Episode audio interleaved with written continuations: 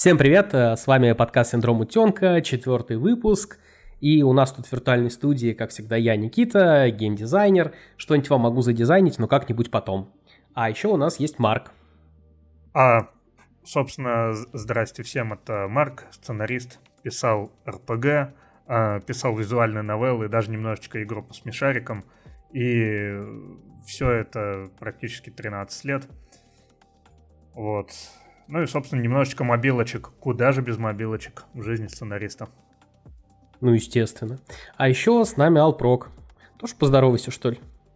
Э, всем привет, я программист-крестовик, который, как всегда, затаился в этом подкасте, чтобы отвечать за какую-нибудь э, техническую духоту, если она вдруг появится. Понятно, опять что-то про кладбище.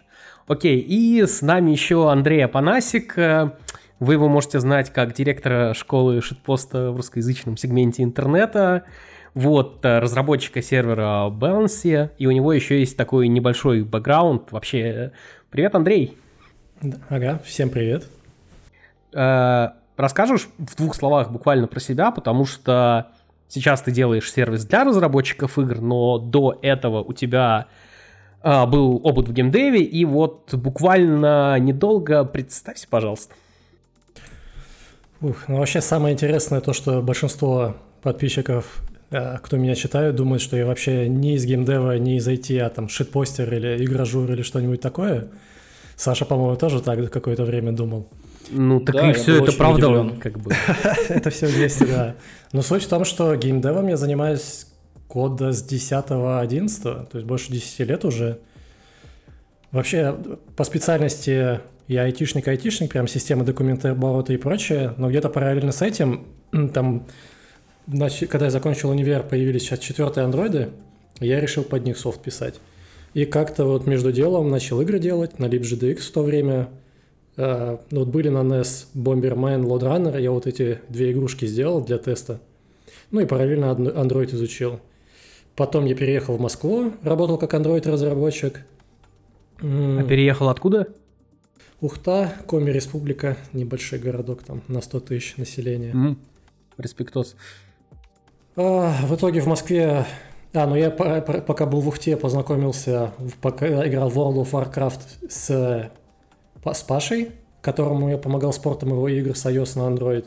Когда я переехал в Москву, мы вместе решили делать мобу, полумобильную, ну типа Лига Легенд, но на мобилке. Подожди, полумобильная, это типа... Ну, она, кросс, она кроссплатформенная, как бы, но мы изначально ее выпустили на мобилах, а потом уже в Стиме. Э, ну, а так она там э, кроссплатформой была.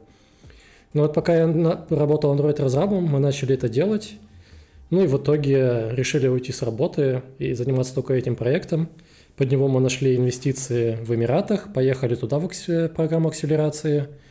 Позже в Combinator в США нам тоже денег э, на этот проект дал. Ну и вот мы его года три, года три делали, но мы на окупаемость тогда не вышли, поэтому пришлось эту компанию закрыть. А После сколько этого... тебе лет было в этот момент? 25, наверное, 24, плюс-минус. То есть, да, вот первая компания где-то 25 лет была. Что-то я в жизни делаю не так.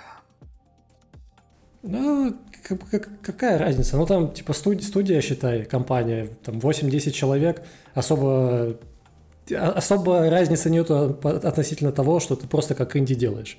Ну, там чуть больше менеджерских всяких вещей, ну и понятно, там оперирование компанией. Но если у нас компания в США была, в Делавере, там, в принципе, открытие оперирования легко, а вся документация, ее можно делать онлайн через спецсервис, там клерки есть. По-моему, 500 или 1000 баксов типа даешь, они все за тебя менеджерят. То есть, ну, вот ничего... У него в 25 была компания в Делавере, а у меня в 25 была ячейка на складе в Делавере, куда я все с eBay возил. Почувствуйте разницу.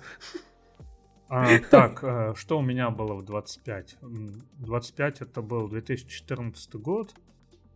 Ох, я, а, а я в 2014 году без работы сидел. И переехал в коммуналку на Васильевский остров, где стены осыпались.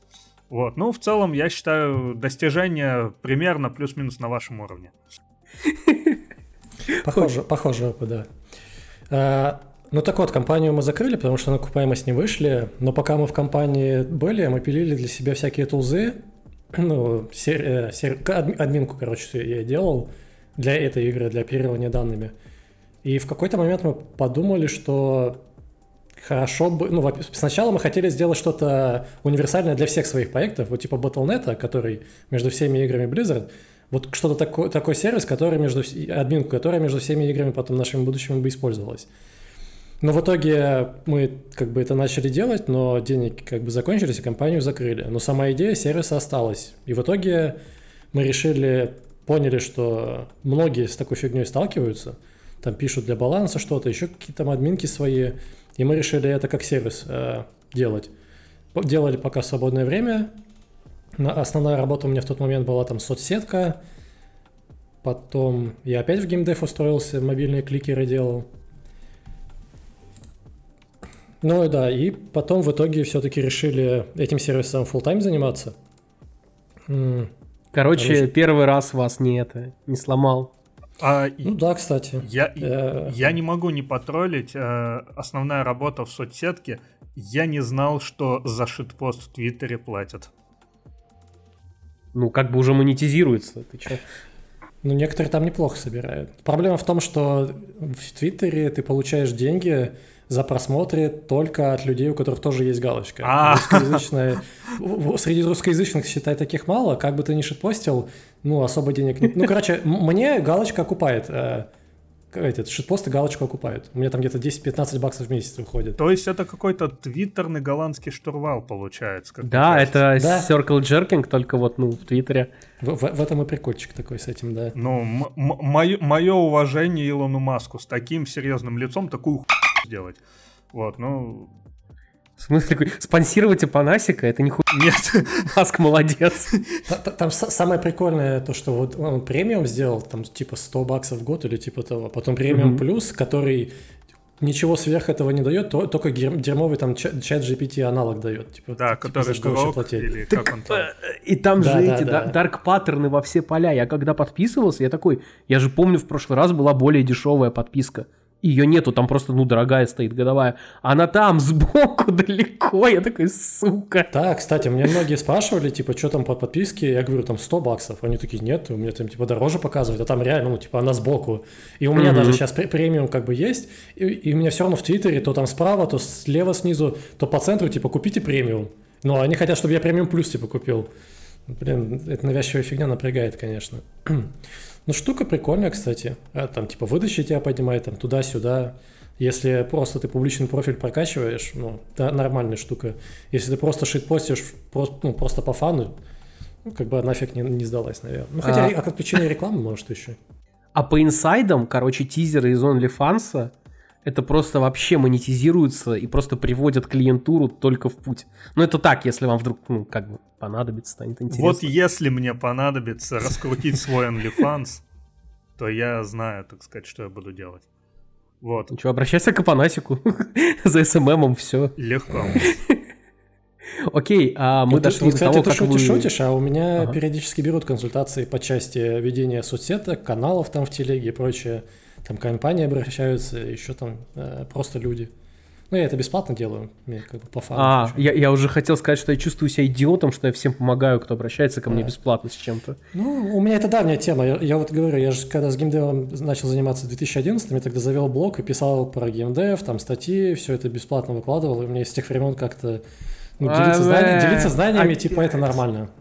Опять, опять выпуск с игражуром. Ни одного выпуска не с этого. Все, Нет, у, на, у нас потом будут выпуски без гражура. Ребята, маленький тизер. У нас потом будут э, выпуски, никак не связанные с гражуром. Мы даже не будем это слово произносить. У нас даже будет счетчик тут висеть, типа э, дней без упоминаний гражура в подкасте. плод-твист, скорее всего, это неправда. Ну ладно. Окей, э, давай, мы остановились на том, что вы стали балансы пилить. Собственно, тузу уже для разрабов. Ну да, мы начали ее пилить, у нас какие-то деньги еще были, ну, вообще уволились, и вот в полтайм этим занимались, начали искать инвестиции, нашли, там по сути уже почти подписались, а уже договорились с канадским одним фондом, но случилась война, буквально через две недели после того, как мы все совсем договорились, понятное дело, все как бы отвалилось, потому что ну, а, а, объективная причина там в том, что это риски. Ну, типа, мы находились тогда в России, это большие риски для бизнеса и прочее. Ну, это отвалилось, мы где-то, ну, это февраль. Мы потом несколько месяцев усиленно рвали жопу, чтобы продукт прокачать и найти где-то в ином месте инвестиции, ну и свалить, понятное дело, из России. Да, съездили в Армению на Emerge, там нашли как раз инвестора потенциального с Кипра, ну и вот мы с ним подписались, э, и сразу буквально вот после этого через недели-две свалили из России. И ну вот, все, с тех пор мы на Кипре. То есть это первые инвестиции его были, которые позволили нам на плаву э, удержаться. А вы уже да. раунды поднимали с тех пор? Ну, раунды нет, э, это все, по сути, пресид сид. То есть вот он был, mm. потом некоторые, несколько адвайзеров были, которые там небольшие чеки докинули. Дальше я пока не могу рассказывать, там пресс-релиз готовится, он там в феврале, mm-hmm. я думаю, будет. Но по плану мы хотим вот на GDC сгонять в марте. Сейчас мы там некоторые вещи продуктовые прокачиваем.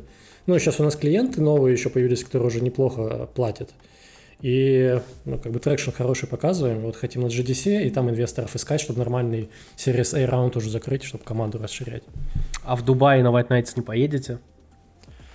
бестолковая фигня на White Nights, по сути. Ну, э, с не, туда смотаться один раз ок, а все последующие разы там всегда одни и те же люди. Mm. Как бы уже ну вот особо нет. У нас там стендик будет, мы там в этот раз первый раз будем.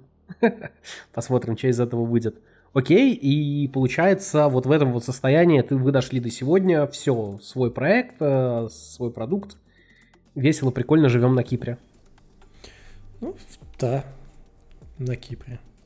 Ну, мы, вдвоем.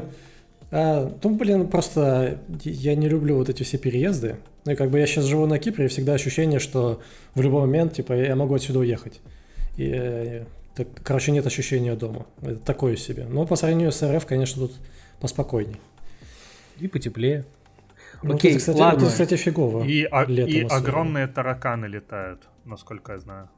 Ну, летающих нет, ну, огромные тараканы есть в некоторых местах. Я на третьем этаже, поэтому у нас их нет, в принципе. Они вот просто не долетают, понимаешь? Ага. Ну, кстати, когда дом был, да, там вот ну, такие тараканчики были примерно. Зато сториком можно бухнуть сходить, в принципе. Че плохого-то?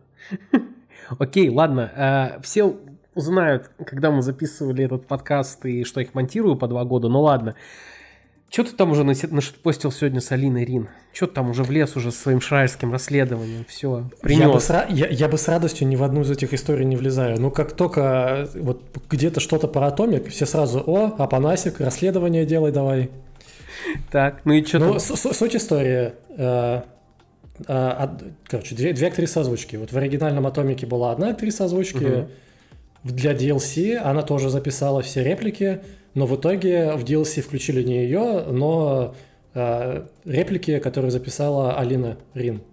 Mm-hmm. И, типа, и, и вот у оригинальной актрисы из-за этого э, подгорела жопа, и, мол, типа, как так? Почему ее? Почему не я? Я профессиональная актриса, э, а типа она нет. И, короче, это все закрутилось, и вот я там вообще так посматриваю за этим. Но там очень, очень интересно, Потому что ей как бы все платили с точки зрения ну, бизнеса и взаимодействия, ну, как бы все, вопрос закрыт.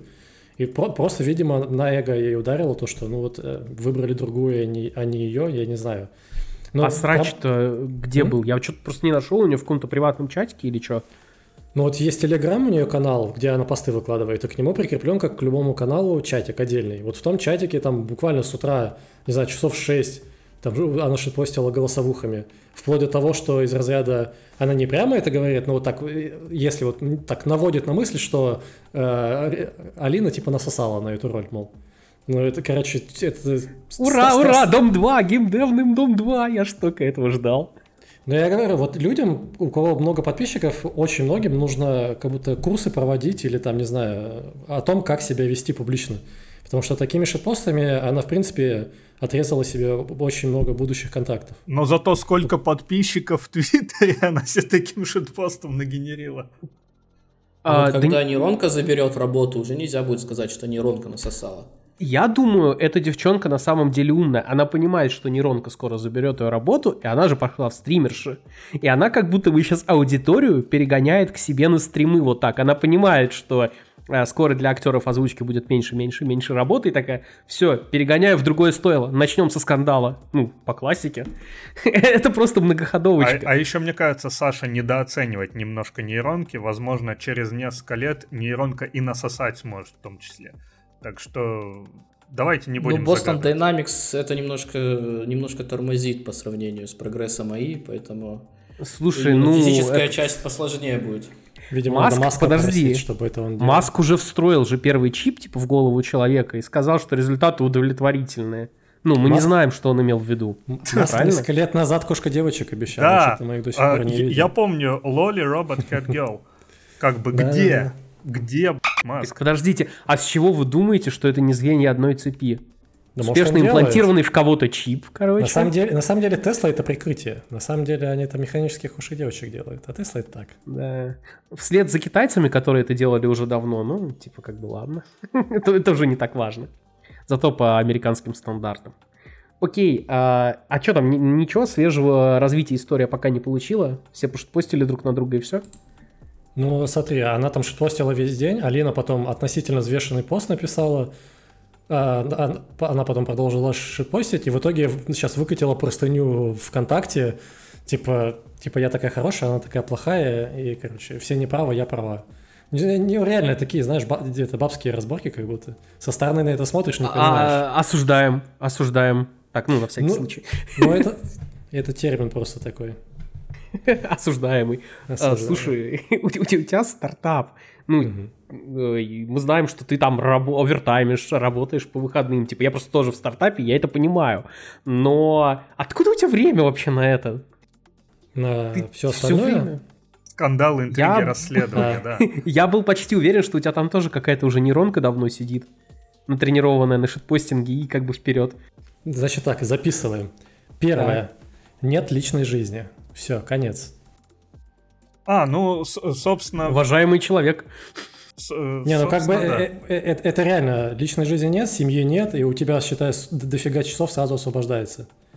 Потому что, ну, у кого есть семья, ну, как бы там очень много. Особенно если ребенок есть, это очень много времени занимает. Ну, как, как минимум вечер, а, скорее всего, после работы и прочее. Ну, как бы и все. Не, ну, кстати, посмотри на Фила Ранжина в Твиттере. У него там, по-моему, двое детей. А как шитпостит-то человек, а? Так он не работает. А, не, ладно. Нет, подождите, шитпост это и есть его работа, как бы он а, так ну работает. Это одна из частей его работы. Он этим зарабатывает. Ну, все правильно. Ну, шутки, шутки шутками. Ну, вроде он там как разап или тимлит что-то работает. Но, по-моему, его как и тупицу э, постоянно, ну, или увольняли, или что, не знаю. Сейчас вот он на конференции занят, возможно, вот full time только, ну, считай, конфой занят. Я, правда, не уверен, что она достаточно денег приносит. Учитывая... Не, так у него же куча проектов. Они там свое вроде как hr агентство а, запускают, у них... А, не-не-не-не-не. А, там свою приложуху какая-то, типа свою джиру они вроде бы делают, и у них это генспонсор. И что-то еще, что-то еще. Ну, типа, это ж ну, блин, это тоже... Откуда, ну, денег на это нету. Типа, ну, они, может, что-то и делают, там, по фану и прочее, но деньги это вряд ли приносят. Типа, это было бы очень странно. Откуда вот на такой... Ну, ладно, делают они свою джиру, откуда на это деньги? Никто, никто в это не проинвестирует. Вы, вы заметили, как Апанасик включился просто сразу такой... Душ, вот реально переключение. Ща, короче, проведем расследование сразу. Такое небольшое в прямом эфире. Вот, ну, вообще мы так немножечко втопим. Вот, угу. и у, у нас на самом деле тут составлен список э, вопросов, и честно, я когда посмотрел на этот список вопросов, которые мы составили, подумал, господи, какие ж мы да? Вот, э, сегодня будет прямо такой немножечко цирк э, с, с конями и цыганами, вот, но целом у нас все равно есть список, и мы стараемся идти по нему. Ой, да ладно, он типа мы не у нас всегда был список, мы ни разу по этому списку не, не проходили неправда, даже я, до я половины, ходил, я и ходил. нам это нравилось. Ну хорошо, ну в подкасте мы до него не проходили до половины. Как бы это нормально, тут ничего такого сложного. Не, ну справедливости Окей, ради, а... вопросы э, вопросы ужасные, но они мне нравятся все. Так что хотелось бы пройти по ним. Окей, тогда, короче, Андрей у нас делает еженедельный дайджест игровой, э, который э, e-mail рассылочка и, по-моему, что-то еще, да? Ну, понятно, Теле, в Твиттере. Телега, email, ВК, ага, ага. Хабр, ДТФ, Вастрик. Да, много. А, у Вастрика ты тоже есть? Да, несколько лет там сижу уже. Крутяха. А, и это все объясняется отсутствием личной жизни. То есть ну, кстати, дайджест не то чтобы много занимал. То есть в течение недели я накидываю ссылки, может, что-то так э, брифли почитаю а, и какие-то заметки сделаю. Ну, в воскресенье я сажусь, ну, вот несколько часов, ну, часа два-три, может, оно занимает. Ну, то есть не то чтобы много. Главный вопрос, а зачем? Э, ты это для себя делаешь или, ну, то есть, э, зачем нужен этот дайджест? Вообще по фану, ну да, ну, как бы люди читают, тебя благодарят за это ок. То есть из-за, из-за дайджеста и, в принципе, из-за статей, там на том же бусте люди подписываются, там больше 20 платных подписчиков сейчас, что для меня удивительно, потому что в ру-сегменте как-то обычно с этим не очень. А, ну и там есть такая долгоидущая цель, одна уже как бы выполняется, э, то, что я делаю стартап, балансе, и частично я периодически на своих каналах пиарю свой сервис. И как бы, ну, э, в телеге там 6 тысяч или сколько сейчас человек, это все больше узнаваемость повышается. Ну а так, долгоидущая какая-то цель, возможно, если когда-нибудь я буду делать игры... Стать еще... настоящим игражуром! О, боже, боже, не. Упаси боже. Проблема с игражурами в том, что они пишут за деньги это все. И это как бы... Это вообще очень э, разные вещи. Я пишу статьи и все, все эти расследования чисто по фану. Совсем иная мотивация. Я пишу эти расследования по фану, просто так ну, да. печатал. Так подожди, а еще раз, какая долгоидущая цель?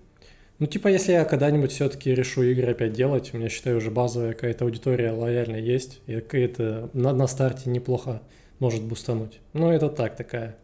И, на идея... самом деле, да. Потому что у нас, э, например, наши там вообще первые, по сути, инвестиции, когда еще вот только там наш фаундер стартапа был, приходили от того, что он тупо писал технические статьи на Хабре и в остальных местах.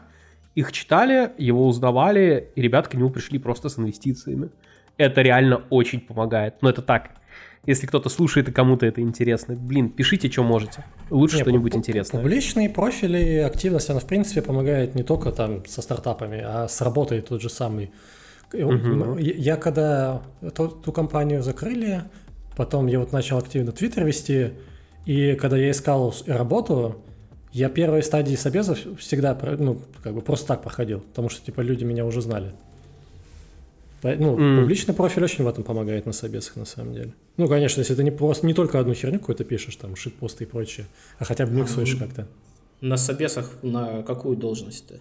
Тем лида, там, тех лида. Причем интересно... Как будто, как будто бы Твиттер ничего не говорит о технических навыках. Тебя же не на щитпостера берут или на игражура. Ну, я и говорю, там должно быть как-то миксовать надо тему. Иногда нормальный там тред какой-нибудь, там, не знаю, про геймдев или еще что-то, ну, и там дальше шитпосты. Причем интересно, я помню, меня нанимали в геймдев компанию как Unity техлида. Я пришел на собес, там CTO и прочее, я говорю, я не юнитишный, типа, я бэкэнщик. Я в Unity постольку поскольку, ну, там, не знаю, логику, аишку что-нибудь сделать, но рендер, там, шейдер, вот вся вот эта графическая часть, это вообще не по моей части. Они такие, ну типа, ок, что, научишься. Что, научился? Не, ну я к ним не пошел. Я решил тогда как раз... Вот, кстати, как раз это был период, когда мы решали стартапом заниматься full time или идти работать. Ну, тогда, кстати, они неплохие деньги на тот момент предлагали, на удивление. Ну, для геймдева. Там 300 или 350, по-моему, что-то такое было. Мне, кстати, кажется, что это такой а, интересный, очень универсальный сюжет – который повторяется иногда в жизни игровых разработчиков, когда ты оказываешься перед выбором идти в стартап или идти там куда-то условно лидом. Вот, и вот... Ну да. А с лидами еще проблема в том, что вот мне это очень не нравится, неважно, там, тим лид, тех лид, любой лид, это всегда, по сути, менеджерская позиция. И вот я на собесах у них спрашиваю, ну вот сколько процентов нужно будет менедж- менеджерить и сколько там самому ручками что-то делать. И там обычно больше ну, 70-80, как минимум, это вот именно управление. И вот мне это не особо нравится. Поэтому основная причина обычно в этом. Слушай, это ведь реально повторяющаяся история. Я вот сколько вспоминаю, когда я уже приходил устраиваться на лидовские позиции, я такой, ну можно, пожалуйста, хотя бы 50% я буду что-то делать руками. Каждый раз говорили, да, конечно, да, конечно, 50% у тебя будет руками.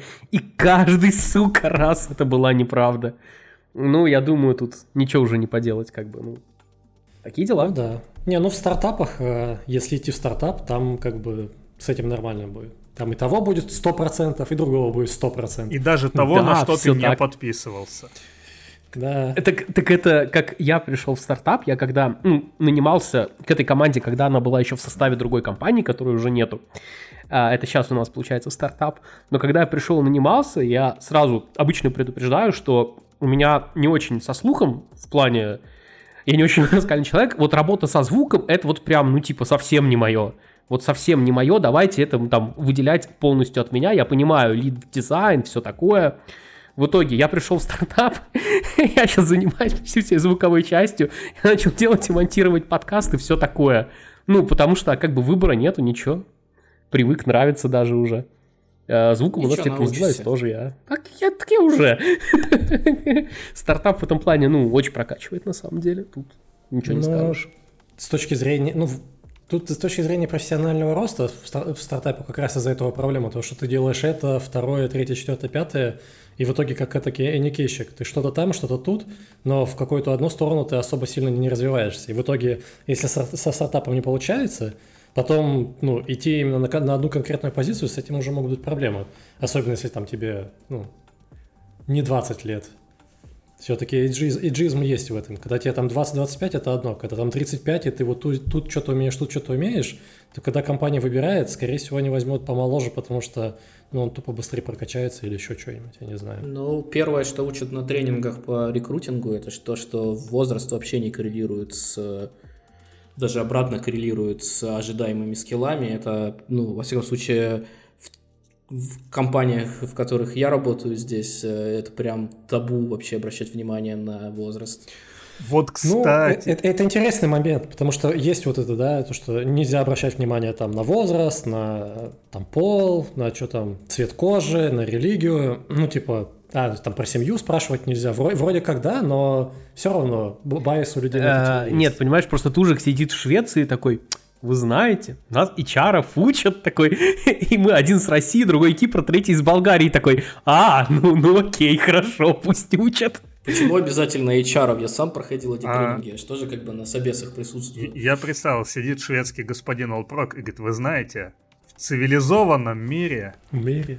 Вот, вообще, кстати... В настоящей Европе. Вот, вообще, кстати, вы отличную тему подняли, потому что, э, не поверите, у меня был про это записан вопрос. Я, так сказать, от лица всей неравнодушной твиттерской общественности, которая, да. которая просто э, обеспокоена, так сказать, э, трудовыми правами возрастных специалистов, я поинтересуюсь, деда все-таки взяли на вакансию или нет? Мы еще не закрыли вакансию. Но дед на самом деле он не прошел. Ну, как не прошел? Мы, считай, отобрали кандидатов, которые самые больше всего подходили на вакансию, там 3-4 человека. С ними провели техсобес уже нормальный. Ну и дедок не на первом месте. А, ну, короче, мы одного чувака сейчас взяли уже, он в Крайтеке работал. И, возможно, мы возьмем второго еще человека, ну, потому что ну, нужна какая-то конкуренция. Иначе, если один человек, даже его оценить тяжело будет. В смысле, вы возьмете их э, на финальные этапы? Не, в смысле, все, э, а, к себе наймем. Понял. Одного, это, Крайтека, из Крайтека чувака мы уже наняли. И вот сейчас, скорее mm-hmm. всего, второго возьмем. И, скорее всего, Вы это дедок будет. Вы Слушай, хотите, чтобы у вас внутри студии была конкуренция? Короче, Борьба ну, программистов в грязи. Короче, интри... вот... интрига-то сохраняется, ага. вы понимаете. Да, кто, кто, кто выживет в этих голодных играх? Дедок или молодой парень из Крайтека? Нет, на самом деле там основная проблема в том, что мы не сишники. Э, я на сине не пишу больше, ну и плюсах не пишу больше 10 лет. Тиммейт мой тоже. Мы там шарпы и прочее, а нам нужно прям хорошего спеца на плюсах, который сделает либо чтобы она не лагала, потому что, ну, там, типа, у тебя у игры 30 FPS, да, там, 30 секунд на фрейм. Если у тебя дополнительная библиотека, там, не знаю, сжирает 5 миллисекунд из 30, ну, это что-то как-то паршивенько. И вот... Насколько я знаю, вы задумались о плюсах, когда Unity зафейлила с монетизацией, и вы резко такие, о, надо же плюсовика делать, ну, потому что на плюсах том, тоже игры. В том числе. Ну, на самом деле, когда Unity зафейлились, мы э, стали больше смотреть в сторону других движков, но шарпы ты не перенесешь на другой движок. Ну, там можно как-то его сконвертить в другие языки, но там такая каша, которую потом фиг поддерживать будешь. Ну, плюс... Почему так получилось? Вы просто думали, что Unity будет вечно, и это вот будет достаточно, и типа C++ никогда не понадобится? Или вы не, не думали, что разрастетесь, вылезете за пределы шарпов? На самом деле, большая часть клиентов тупо на Unity. Э, это основная причина. Но у нас много запросов приходило от анрильщиков, ну, все больше и больше приходило, и от, на удивление, кокосеров. Да, много людей до сих пор на кокосе пишут. И мы планировали это сделать. мы на самом деле даже на этот на Epic Mega Grant подавались, что, чтобы они нам выделили грант. Мы смогли нанять чисто анрильщика, и он чисто под Unreal писал. Но, короче, они нам даже не ответили в итоге. Но и в итоге мы пришли к тому, что лучше написать на плюсах. И это либо можно вообще в любой движок будет зафигачить, только вот надо будет какие-то там обвязки ну, писать, понятно, там из, из шарпов вызывать плюсы и так далее. Меня еще из технического интересует, запилили ли вы все-таки э, нас, прототипное наследование или нет. По-моему, я познакомился с тобой в Твиттере, когда э, ты рассказывал про балансе, и я спрашивал, есть ли там прототипное наследование. Это типа вот у тебя есть, э, не знаю, запись обычного зомби, и ты наследуешь от него огненный зомби, но переопределяешь ему только один параметр. Потому что мы, когда в Encase, мы, у нас вся игра была построена вокруг прототипного ну, прототипирования, у нас были свои тулзы, понятно, колхозные, не расширяемые на другие игры. Но типа без этой фишки я вообще не представляю полезность э, всего вот этого фреймворка. Так вы запилили все-таки или нет? Тогда ты сказал, что мы подумаем. Ну вот такого в таком виде нету. Но я могу представить, как на, поверх нашей системы можно было бы это сделать. Ну, условно, вот у тебя есть табличка всех мобов, и добавить отдельный столбец, э, типа ссылку на прототип.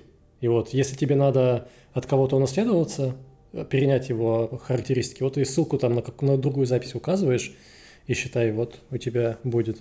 Но это, опять же, это в, ко- в коде самим тогда это менеджить надо. Вот так, чтобы автоматически удобно, да, нету этого прототипирования.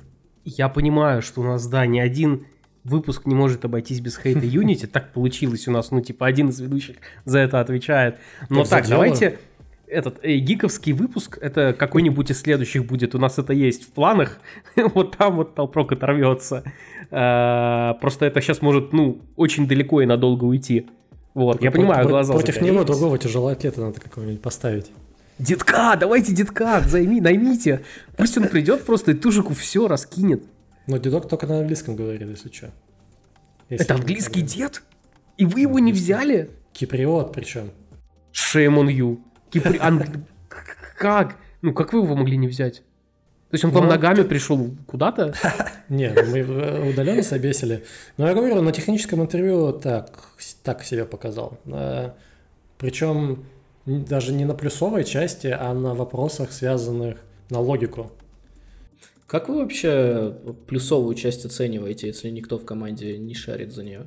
Вот это и проблема. Мы хотим вот сейчас нанять двоих, чтобы они хоть как-то... Ну, типа, если мы наймем одного, и он будет э, лажу делать, мы, скорее всего, какое-то время не сможем это оценить.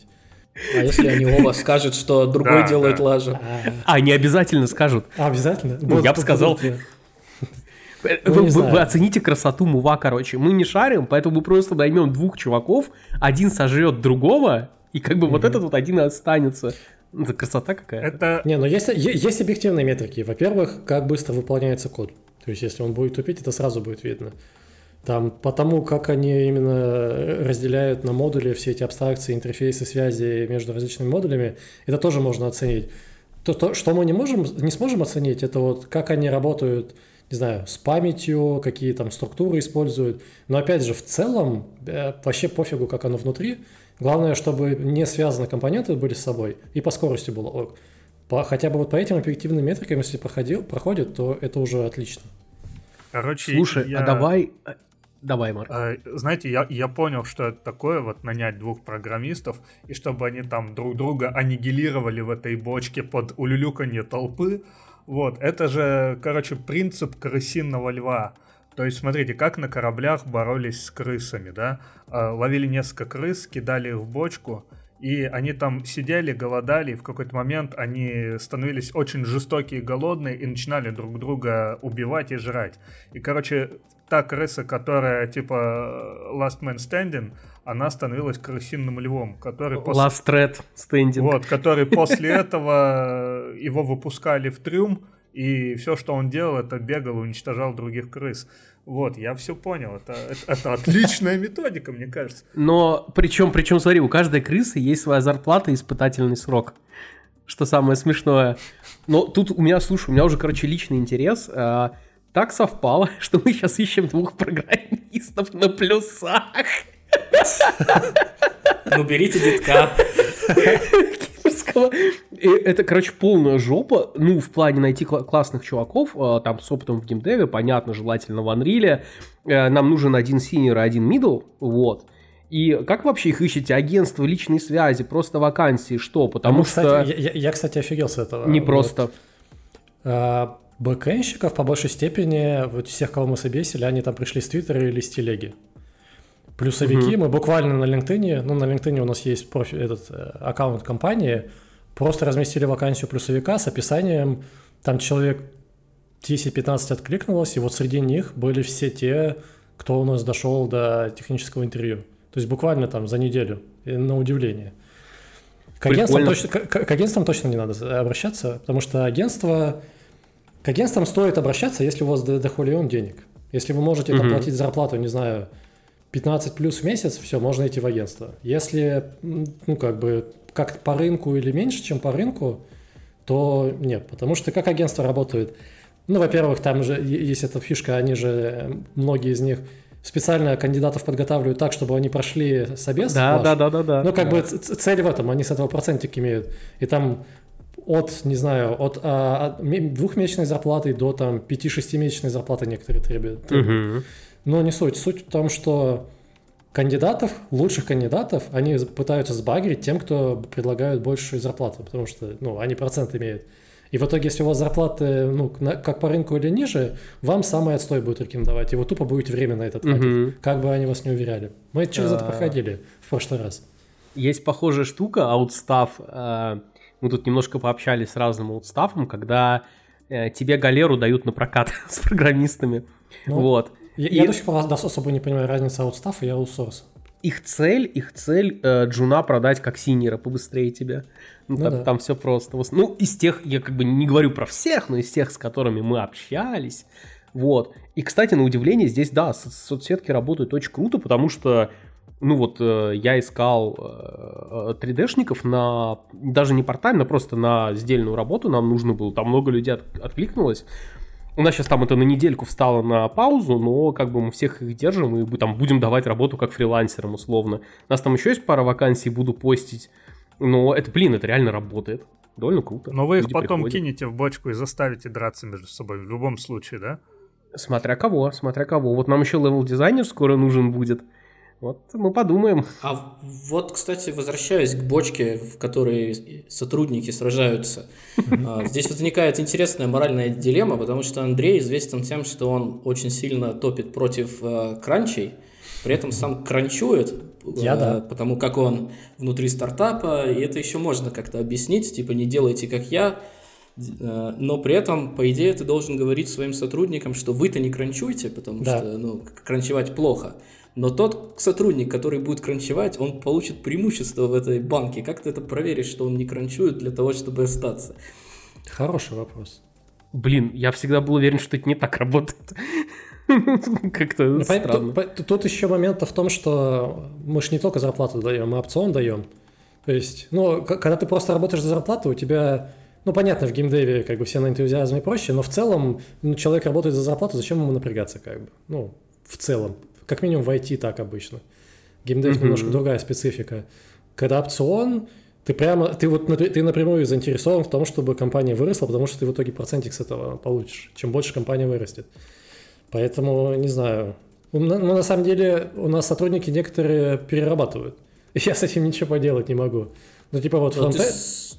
ты с этим как-то борешься или ты не, ну я ему говорю, типа, типа, типа, типа не надо работать там в выходные, ты, ну, толк в этом нет. Ты, типа, больше устанешь, и потом все равно хуже и тебе будет, и компания, типа, зачем? Он такой, ну, типа, я вот хотел задачку добить, у меня там были сроки, вот я сейчас добью, ну, и все, и больше, типа, не буду.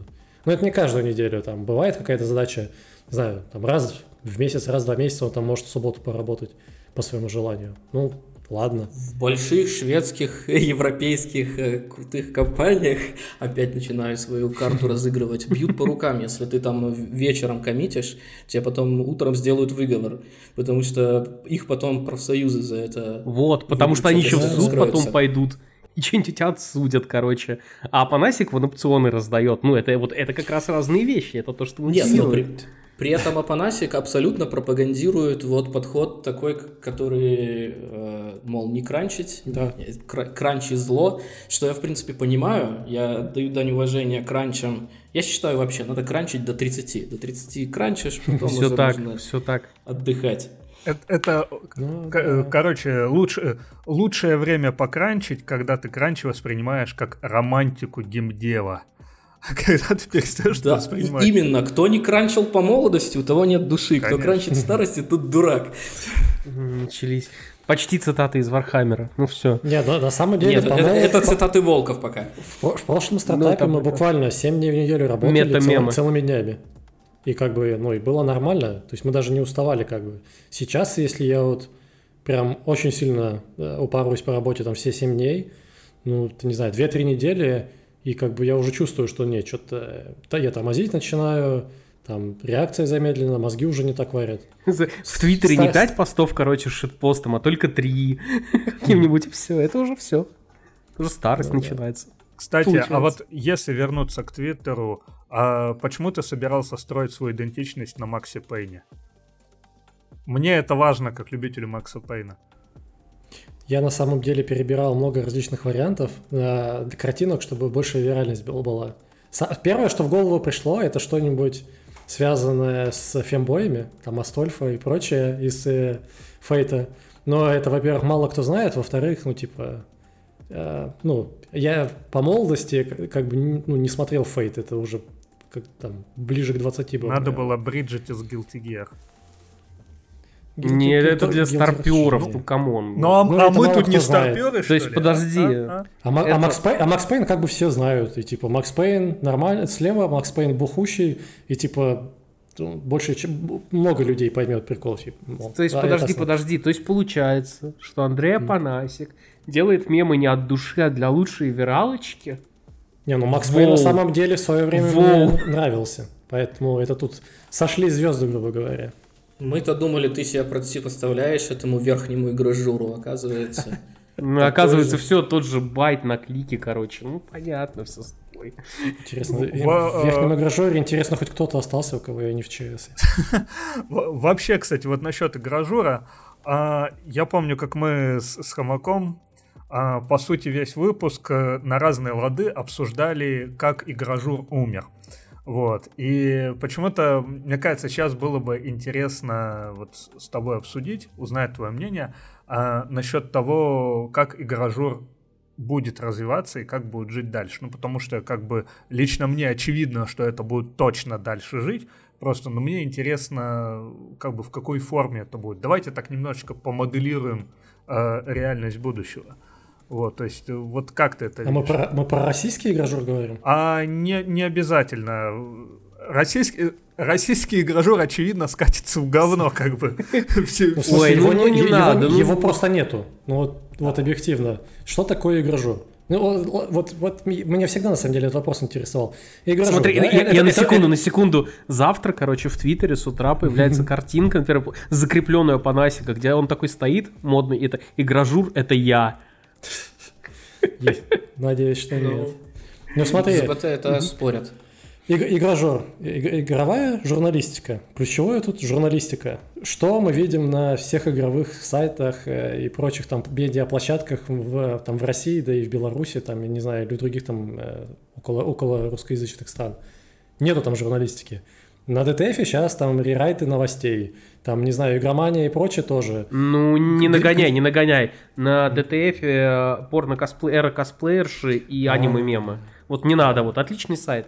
Раньше пикап. Я, не, я, я не как претензия к самому DTF, как платформа ок, но я говорю, игрожурства, игрожурства там нет. И, и ни на одной сейчас платформе нету игрожурства. Там вот новости кто, или иногда обзоры. Обзоры это тоже не игрожурство, ну это блогинг просто, типа все. Игрожурство это какие-то расследования, не знаю, он Шрайера того же взять, ну вот хоть, хоть что-то. Ну, к нему тоже вопросики. Но, но... В русскоязычном какие у нас есть расследования? У нас есть Апанасик с расследованием Atomic Heart, и у нас есть AXBT с расследованиями по смуты и The Day Before. А кто из вас главный игрожур получается? Кто из вас главный Не, ну, Шутки шутками, но у Exhibit некоторые видео как бы ну, вроде нормальные. Я просто не знаю, какие там у них источники, потому что там прикол в чем? А, они там заявляют, мол, у нас буквально Казанов говорил, что у них там инсайдеры в каждой там игровой компании, что-то такое он говорил. Но фишка в том, что в видео у них выходит постфактум, э, когда уже какая-то инфа просочилась или кто-то что-то опубликовал. И, скорее всего, а, а большую часть видео они вот на базе этих материалов делают. Ну и как бы они сами, они сами расследуют. Но я не знаю, может быть, есть инсайдеры. Потому что часть инфы, которая в видео была, ну я опять же, я мельком просматриваю так по диагонали, ну там бывает инфа, которой до этого не было. Поэтому, скорее всего, да, у них есть свои инсайдики. Но это тоже, это, это блин, это к, к ним приходят люди и им рассказывают. Это ну, работа... Из русскоязычной по, компании, да. Ну, это, это просто как бы работа с материалом. Э, ну, например, взять Шрейера, он сам там ищет контакты, кто сольет инфу, там общается и прочее. Я бы не стал вот, вот это все журналистикой именно называть. Так это же, это же не вопрос, как бы, что, ой, игражур там почему-то умер. Он, он не умер, он типа перестал быть, потому что он нахер стал не нужен никому. Ну, стали нужны персонали и блогеры с этим, с, с opinion, короче, да, своим относительно игры и всего прочего. Так это всегда было. Люди тянутся к чему? Люди тянутся к авторитету. Не-не-не, погоди, когда Блин, да, интернет, да, когда интернет не был так распространен, да, да и, и когда и, что... многим нельзя было рассказывать многого, ну, типа игражур был нужен. Угу. Это был типа доступ к информации, был, ну, вот через них во многом. Да, да даже тогда, как Лет бы, 15 вот, назад. Это, не было именно тяги или там надобности в игражурстве, это была тяга конкретным людям. Там, не знаю, Номад, Логви, Логвинов, и вот как бы это конкретные персонали были. Это не было такое, что вот мне нужно там, не знаю, абстрактно Погоди, погоди, погоди, целые, целые журналы, да? Там не, ну ладно, порталы и так далее, и так далее.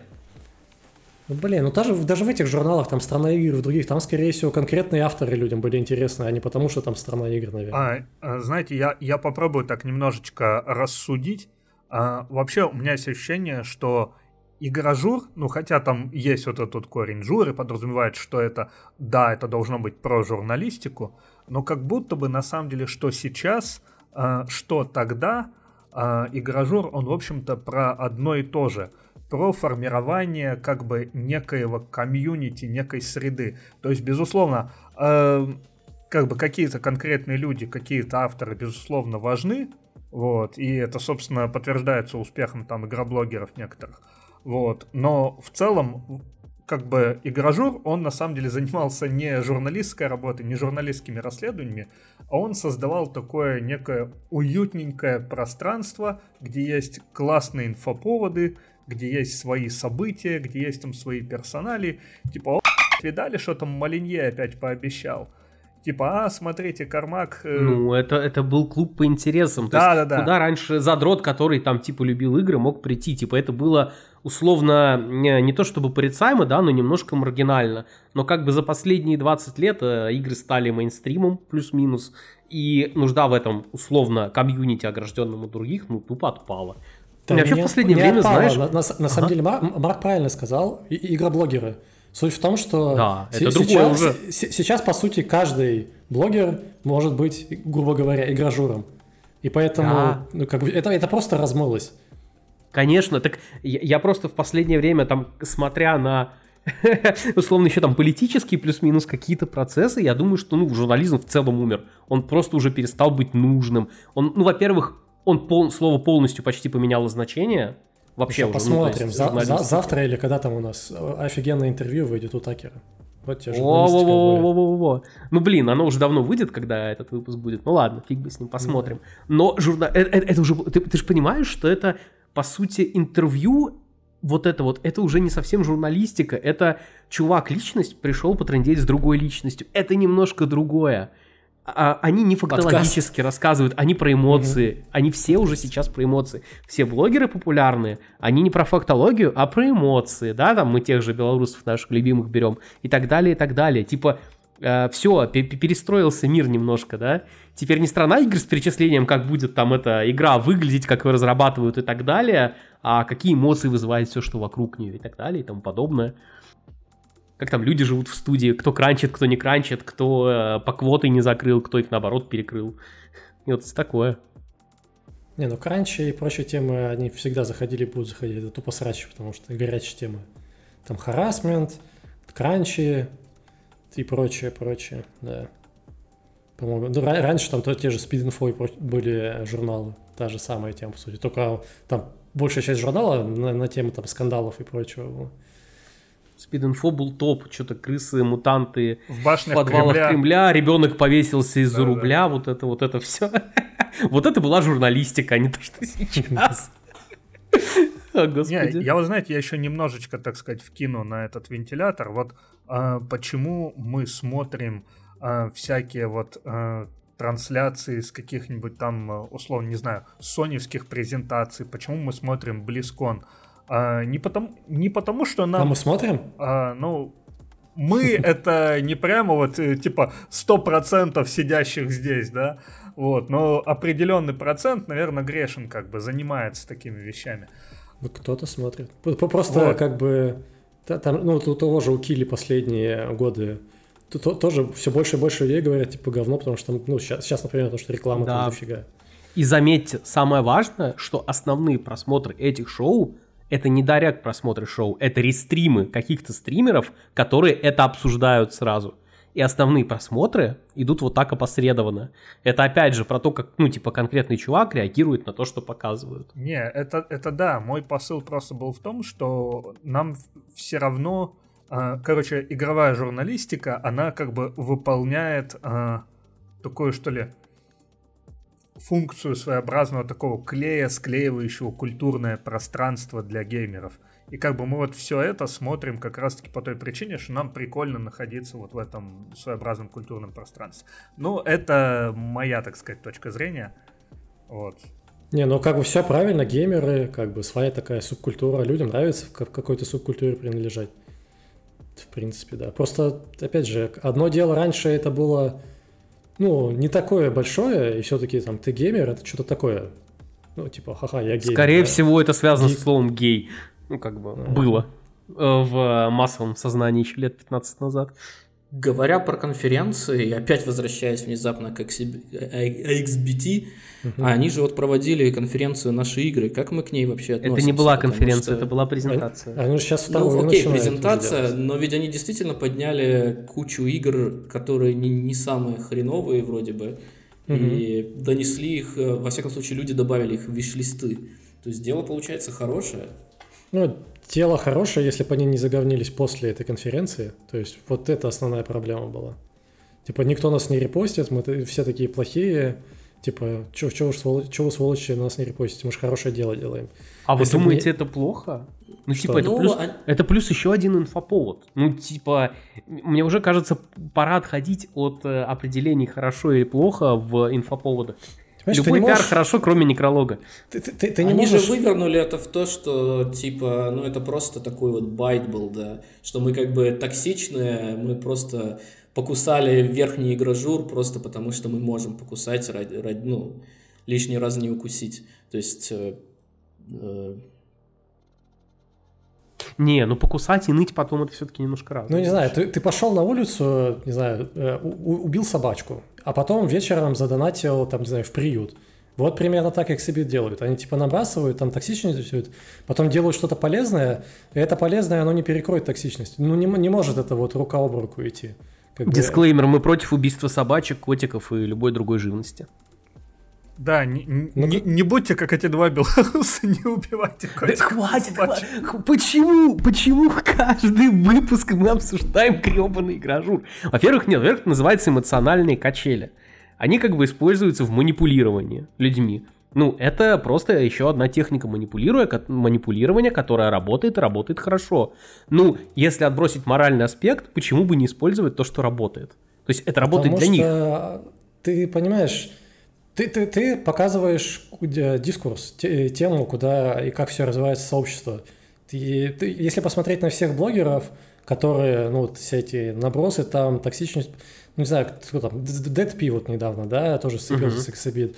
Культаса того же взять. У них много токсичности, много набросов. И в итоге А-а-а. аудитория скатывается в целом. Э, потому что негатив дает позитив. И после определенного набора токсичных э, людей у тебя в комьюнити, если ты сидеть ничего делать не будешь, у тебя какая-то токсичность будет копиться, она будет вытеснять ну, нормальных людей.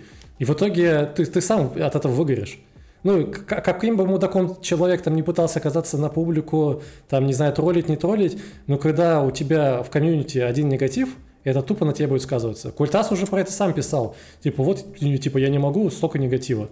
Все к этому приходят. Просто кукуха человека не выдерживает в какой-то момент. С экзибицией а ты... то же самое будет. Слушай, а мне кажется... к чему-то не... Давай.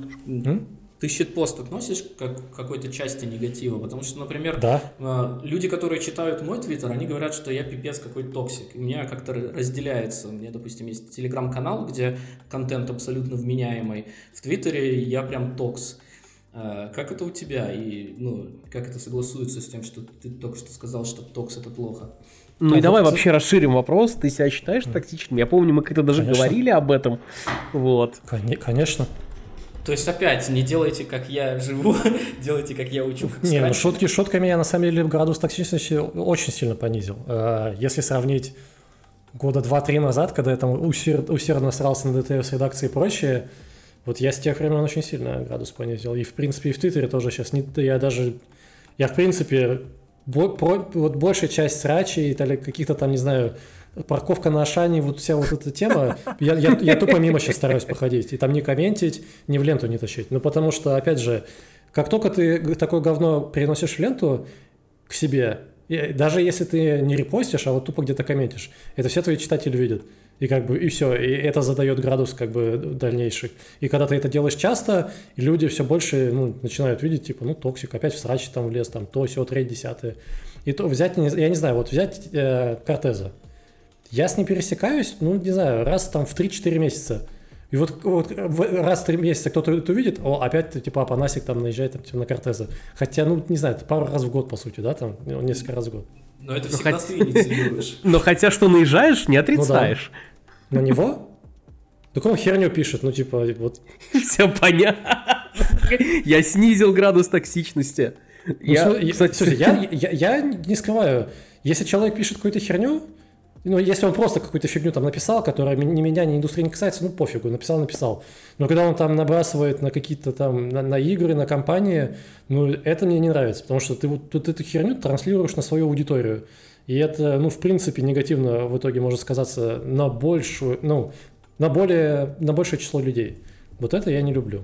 Вот такие темы я, ну, поднимаю порой. Ну, там про Starfield последнее было. А, кстати, например. вот, э, знаешь, ты когда говорил, ты невольно затронул одну тему, которая нам на самом деле тоже очень интересна, она отмечена в списке вопросов. Собственно, вот эта вот война с ДТФ, как бы, что, что это было? Сейчас, погоди, давай, давай чуть-чуть про дтф отложим. Блин. Давай про токсик договорим. Я так просто... вот, это как раз-таки да, про то же самое. Тема. Сейчас, сейчас. Просто... Э, а ты типа, тебе прям сложно это дается, потому что я, по-моему, немножко в прошлом выпуске об этом рассказывал, я в какой-то момент осознал, что типа я был довольно токсичным чуваком, не осознавая этого, потому что, ну, тупо с детства рос в такой компании, других не видел, видел всех вокруг таких же, ну и просто, ну вот стал таким человеком. И потом мне давалось ментальных когнитивных усилий, ну, менять себя, э, чтобы не, ну, типа, меньше токсичить тупо. В этом помогали там работа в международных всяких компаниях, в которых я видел другие примеры, хорошие, позитивные. Причем не когда тебя тупо ограничивают, а когда тебя в чем-то ограничивают, это охрененно работает. Вот. И, но это давалось мне довольно сложно. А тебе как?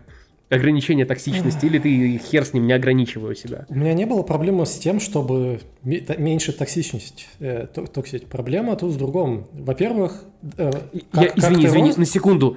Ну. Я имею в виду не то, что больше, а то, что ты этого не замечаешь. Это происходит так, что просто этого да. не замечаешь. Э, э, это, это вот как сексизм, например. Э, Еще лет 8 назад у меня нормально были шуточки, ну типа, а, ну, а, а, там, не знаю, она программистка. Когда там про работу говорили, а, ну типа она девушка, поэтому, поэтому типа у нее, ну, код плохой или еще что-то. И как бы все шутят, мужики шутят, девушки в компании тоже над этим смеются. И все такие, ну, типа, значит, ок. А потом оказалось, что девушки просто боялись признаться, что на самом деле это их задевает. И как бы, когда никто не говорит про это, ты делаешь эти вещи, не понимая этого. Вот такой момент был со, со многим. С токсичностью такая же фигня. Но основная проблема в том, что у меня в этом плане практически нулевая эмпатия. Если я написал что-то, большая часть всего, что я пишу, это не попытка кого-то задеть. Но всегда найдется кто-то, кого это обидит. И у меня до сих пор вот есть э, проблема с тем, что я часто говорю себе или публично пишу, что у меня не было идеи человека обидеть. Если он обиделся, то как бы он, ну, ну сам как виноват, что он обиделся. Ну, как бы да. Совсем не токсично. Немножко пассивно-агрессивно, но как бы... Вот, вот с этой фигней я пытаюсь бороться. Но я говорю, я почти никогда не пишу осознанно что-то, вот, чтобы человека задеть, прямо обидеть или унизить. Обычно okay. это, или если я кого-то там э, тащу в ленту, я думаю, что это объективно, ну, он херню написал. Понятно, что это все субъективно. Ну да. Я еще, знаешь, если совсем чуть-чуть вернуться про э, токсичный там комьюнити блогеров наших любимых и так далее. Вот ты говоришь, короче, у меня тоже жена все время об этом говорит, но у нее там условно столько э, фолловеров там в инсте, например, она говорит, все, никакого токса никогда, но она изначально такая была, потому что токсичная комьюнити э, создает полную жопу. Вообще, в любом случае, тебе из него не выбраться потом. Ну, тебе mm-hmm. очень сложно вообще развиваться. Но, короче, мне кажется, вот на примере даже блогеров, это очень сильно поменялось в последние, может быть, лет пять, тупо потому, что все стали быстрее все забывать. То есть DFP обосрал XBT, через неделю сделал с Виталиком стрим э, в интервью. Все, все забыли, все моментально забыли то, что было. И мне кажется, именно из-за этой штуки, что жизнь становится быстрее, информации становится больше, mm. очень можно хорошо с этого сейчас соскакивать. Мне кажется, основная фишка в том, что на таких людей подписываются как раз ради срачей. И как бы люди не да? забывают, они понимают. Кстати, и... кстати, да, они а, ждут следующего. Вот, вот Никита, ты сказал такую вещь, да, и у меня на самом деле есть теория на этот счет. И она, собственно, такая. Она, на самом деле, как ни странно, она связана с обликом интернета. Я попробую объяснить. То есть, условно, вот, а, как бы, помер... вот, посмотрим самое начало интернета, да, там, а, когда появляется Рунет, там, в каком-то 94-м или 93-м году он, вот, по сути, а, как интернет выглядит тогда – это куча сайтов-порталов, которые постепенно а, от себя такую от, отпочковывают древовидную структуру сайтов поменьше, с доверенных э, доменов ссылки идут на менее доверенные, оттуда на совсем недоверенные и так далее. Вот, это вот как бы одна структура, которая как бы показывает некий такой паттерн мышления, да, паттерн проектирования вот этого всего. Вот. Ну, древовидная структура. Да, потом а, все это как-то, начи... ну, интернет начинает катиться в сторону вот какого-то э, следования формуле облака тегов. Это есть в ЖЖ, mm-hmm. это есть в wordpress темах, там можно облако тегов добавлять, это есть на форумах. И вот это тот самый момент, когда, допустим, если мы посмотрим на ЖЖ, это просто какая-то цифровая спарта была по тем временам. То есть ты там годами надрачиваешь себе карму и репутацию, а потом в один миг можешь все просрать. Вот. И сейчас вот то, что мы видим сейчас, сейчас у нас буквально все, все вот это информационное пространство, оно уже не работает как облако тегов, когда ты можешь словно по тегу кликнуть, и даже самые старые статьи человека, они там вдруг станут актуальны, и ты поймешь, что он переобулся, как последняя мразь. Вот. Сейчас все вот это пространство, оно как будто функционирует по принципу бесконечно скроллящейся ленты соцсети. И какая, какая бы э, херня в эту ленту не, не вылилась, все это проскролится вниз. Вниз, вниз, вниз, вниз. И чем дальше, ну, да. тем э, сильнее, тем ниже оно будет скроллиться, тем более оно будет э, inaudible. Ну, как бы. все так, все так. Это моя любимая тема, переход от модерна к метамодерну, а дальше уже, ой, к постмодерну, а дальше уже к метамодерну. Всегда найдутся люди, которые вот в старое говно будут э, вытаскивать постоянно. Да, ну, но, но бы, его будут вытаскивать вот все те... сложнее, понимаешь? Ну, смотря какую херню скажешь. Ну, там, не знаю, вот э, если в курсе в Казуле был, вот удалился же в свое время, долго потом не сидел в Твиттере. Этот Зуев, угу. тот же самый, когда фигню написал, тоже удалился. Ну, то есть... Ну, Зуев там по очевидным другим причинам все-таки как бы... Но э, тут даже дело не в том, что сложнее вытащить, а люди уже быстрее забывают и больше игнорируют, как будто. Ну, логично. Слишком много информации. Типа, какой бы говно чувак не сказал, на следующий день три других известных чувака сделают еще большее говно вот, и вот, обсуждать будут фишка. уже это. Да. Одно говно вокруг, особенно в Твиттере. Тут говно, там говно. Этот говно сделал, ну как бы ладно, тут вокруг одно говно. Типа, что? Это уже как норма стала. Это на самом деле тоже херовая фигня. Ну, это, вот к ДТФ возвращаясь. Если, если почитать вот людей не на ДТФ, что такое ДТФ? Это токсичная помойка. Ну, как бы, вот, все, скатился в итоге. И так по, по всему интернету, по, особенно по Рунету. Это прям вообще, когда война началась, вот реально ну, вот везде деградация. Ну, понятно, это вот фон общий, да, вот как, ну, что происходит, как бы, понятно, психологически людям нужна какая-то разрядка. Ну, mm-hmm. вот все ресурсы скатились. Но это на самом деле не только в Рунете, там на тот же Reddit зайти, там тоже во многих сабреддитах такой ужас происходит, что... Главное, никогда не заходите на сабреддит, не-не-не, никогда не заходите на сабреддит беженцев Стижорного. Он превратился в нечто, мне кажется, уже худшее двача. Я там статьи сначала писал, потом, ну, все. Там Еще чуваки писал. прям... Ну, я там писал как э, про то, как я в начале войны работал в украинской компании. Мне, мне поэтому нравится делать какой-то более технический контент, потому что порог э, комментаторов по IQ гораздо выше, чтобы вообще как-то прокомментировать. И по сравнению вот с какими-то подкастами, твиттерами, где у тебя в комментариях творится какой-то ад. Ну, все равно, мне кажется, даже в каком-то абсолютно нейтральном э, посте, не знаю, про Unreal, всегда может в комментах вспыхнуть срач на абсолютно отвлеченную да. тему. Возьмите Linux.org, технари технарями. Ну какой кал там происходит в обсуждениях? Ну, типа, ты вообще, DTF отдыхает. Тут страшно заходить. На, на Stack Overflow иногда зайдешь, до того, как модераторы говно почистят, ну, я был модератором, поэтому я это говно видел, но как бы тоже айтишники, в принципе, те, те еще токсы. Особенно, ну, кстати, да, чем выше грейд, тем токс выше. Там начинается элитарность, я такой крутой, а вы плебеи что-то у меня тут спрашиваете. На Stack Overflow это прям вообще э, болезнь какая-то у людей с этим. Ну, э, так вот, мы, мы снова на самом деле подошли к этой теме, вот этой вот, так сказать, mm. войны с ДТФ э, как, как это вообще было? что, что это было? Почему это а все это началось? Было... На самом деле это было просто виральность. Они вели блоги, раньше только редакция могла публиковать, потом они вели блоги, каждый мог создать свой блог. Как каких-то методов продвижения блогов не было. И как бы, ну, у тебя ноль подписчиков, как ты подписчиков наберешь? Значит, надо что-то делать такое в общих подсайтах, где публикует редакция, публикует редакция, чтобы привлечь внимание, чтобы больше подписчиков было. Но я что делал? Я публиковал новости, они очень часто были до редакции. Редакция публиковала свои новости, я писал типа, а вот типа я первый. И они меня из-за этого возненавидели. И как бы по сути вот весь конфликт. Я их просто бесил. А вот так, чтобы я, чтобы я что-то делал прям осознанно плохое по отношению к редакции – Такого не было. Там был иногда троллинг, не знаю, там Вадима, там, не знаю, всего, там, HDR, там 4К, вот, вот такие вещи. Блин, это, это как бы даже не оскорбление, просто добрый такой троллинг. Но когда ты, когда ты этим занимаешься постоянно, ну, как, как постоянно, не каждый день, но вот он, это вот, ты делаешь 95-99% хорошего, и 1% делаешь говно люди, как только увидят вот это говно, они будут всегда думать, что ты делаешь говно. Ну, потому что негативные эмоции в, а, в принципе преобладают. И вот такая же самая с редакторами на DTF.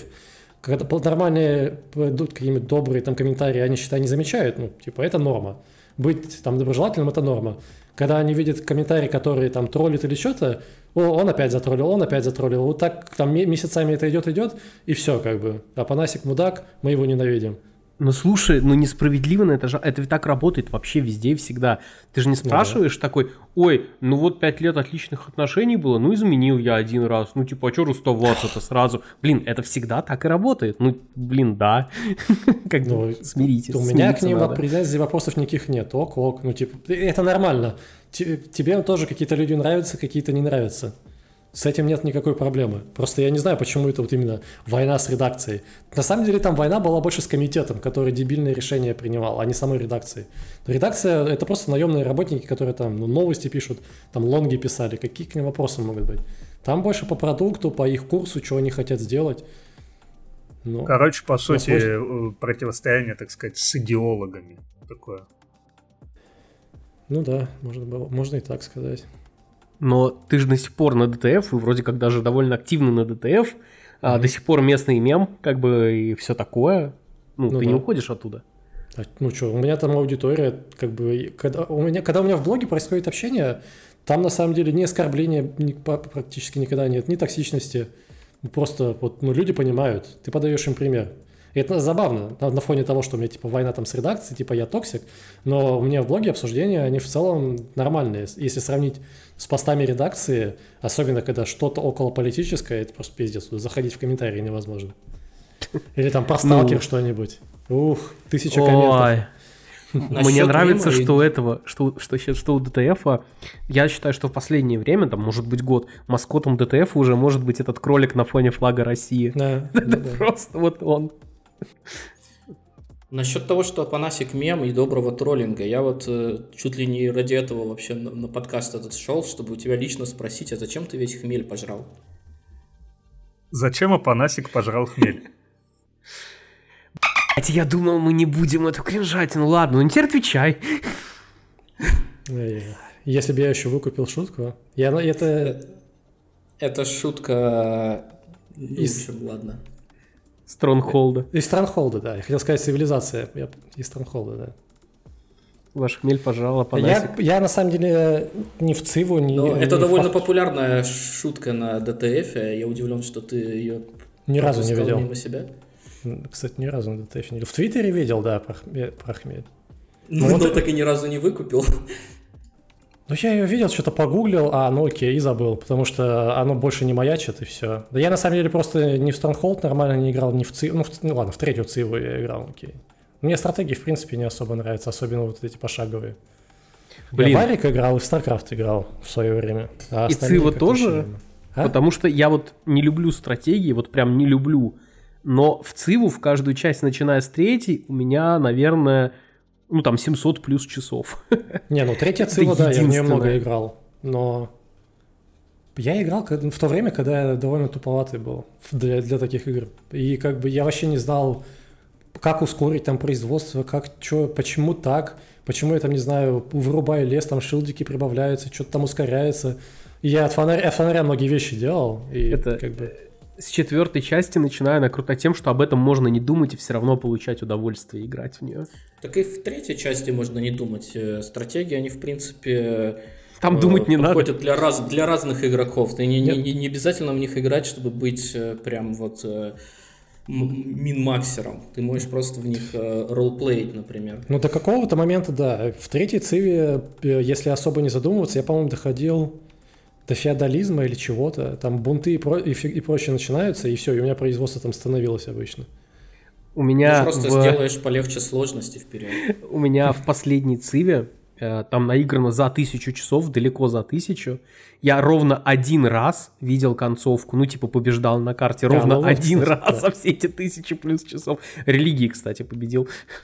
Да, не, ну, кстати, да, там в зависимости от того, какое условие победы. Я там или дипломатии, или там Чудо света там первый построил, что-то такое обычно заканчивалось. Mm-hmm. Ну, чудо света с прошлой части уже выпилено, да, э, вот. Но это такое уникальное. Ну, это как в героев, короче. У нас всех есть этих пак-карт, которые мы когда-нибудь потом на пенсии а, с кстати, друзьями вот, доиграем. Да, третий, в третьих героев, да, дофига играл, да. Я помню там карту Океания, которая в, в Воге была. Это жесть. Сколько там недель можно в нее было играть. Ну вот, кстати, знаете, насчет э, тысячи часов цивилизации и а, одной победы, я вынужден признаться, я столько часов наиграл в Факторио, а ракету так и не построил. Это, ну, ничего стыдного нету. Ну, мне, Если мне ты в полволча сыграл с этим, с э, покемонами с сужающимися анусами, я просто с этой, с, этой, с этой гифки до сих пор не могу. Не видели, что у этого летающего пала э, анус сужается в такт движению крыльев. Блин, да, вот видели, это детализация. Это, это, вот это, почти как вот... яйца коня в Red Dead Redemption, вы знаете вообще? Вот это чуваки, контент, чуваки вот метят высоко. Блин, я думал, вот мы вот этот кринж не будем тащить в подкаст, ну ладно. Так, ну вообще это игровая индустрия, на которой мы все завязаны. В смысле, так, подкаст извините. создан для того, чтобы тащить туда кринж, ты что? Казна пустеет, милорд. Ваш хмель пожал, Панасик. Господи, простите, это про этот, про добрый троллинг. Блин, да троллинг не может быть добрым, чего вы начинаете? Не, ему не может быть для того, кого троллят.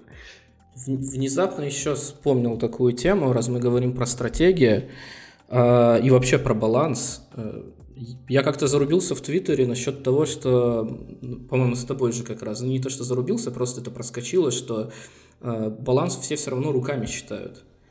А, ну да. Э, ну, по идее же, баланс, особенно в стратегиях там или в какой-нибудь факторию, это же все можно изучать математическими методами, и по идее да. дол- должно быть по-хорошему посчитано.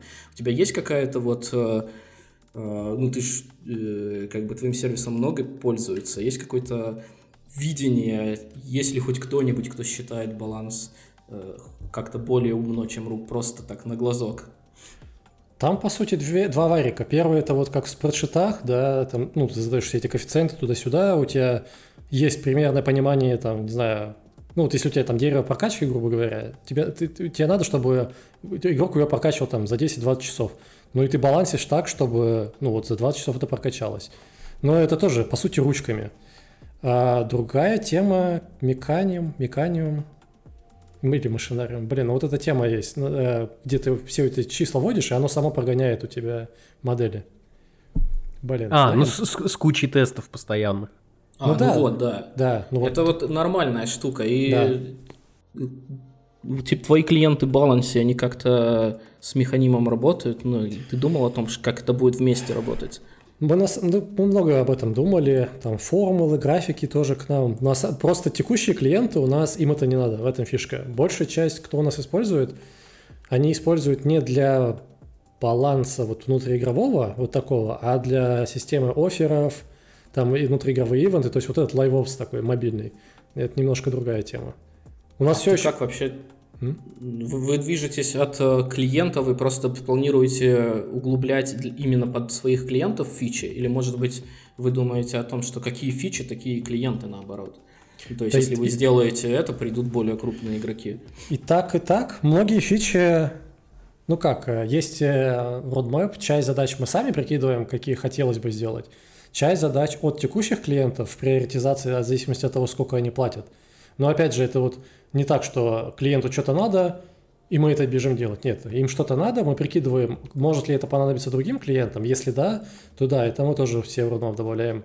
И третий тип задач – это с потенциальными клиентами мы общаемся, узнаем, что им надо, какие у них боли, что нам надо было такого сделать, чтобы они стали нашими клиентами. Вот, по сути, три основных направления. Ну, то есть, получается, в самое, в хорошем смысле стандартная вот эта сервисная модель приложения – ну, от, от, как бы, не знаю, не, нет смысла делать сервис, вот, э, типа, я хочу сделать сервис, я хочу сделать это, это, и если ты ни с кем там CastDev не проводил и прочее, а, может оказаться, что он нахер никому не надо. У нас большинство фич от э, фидбэка или после разговоров с клиентами. Сейчас большая часть клиентов сидит вот как раз на LiveOps фичах, и как у нас появились LiveOps фичи? Изначально у нас, по сути, вот только там умные спредшиты были, только таблички. Мы пообщались с кучей людей, и, э, и вот они сказали, нам бы хотелось вот это, это, это. И таких там 10, 10 или 20 где-то клиентов таких набралось. И мы это имплементировали, и вот часть из них конвертнулась уже в наших клиентов, в платящих. И вот ну, многие вещи так и появлялись. У нас есть, конечно, планы, которые ну, не от клиентов зависят, от которых мы просто бы хотели сделать. А, ну, а какая... М? Какая модель монетизации? Это единоразовая подписка или там за инсталл? Подписка. Ты, ты, ты да. в каком году живешь единоразовая? Да, с един, единоразовой не покатит, потому что как бы, да, за серваки-то кто платить будет. Там за, за MAU, за DAO оплата. Сколько там? тысяча, тысяча DAO, 2 или 3 бакса, что-то такое сейчас, я не помню.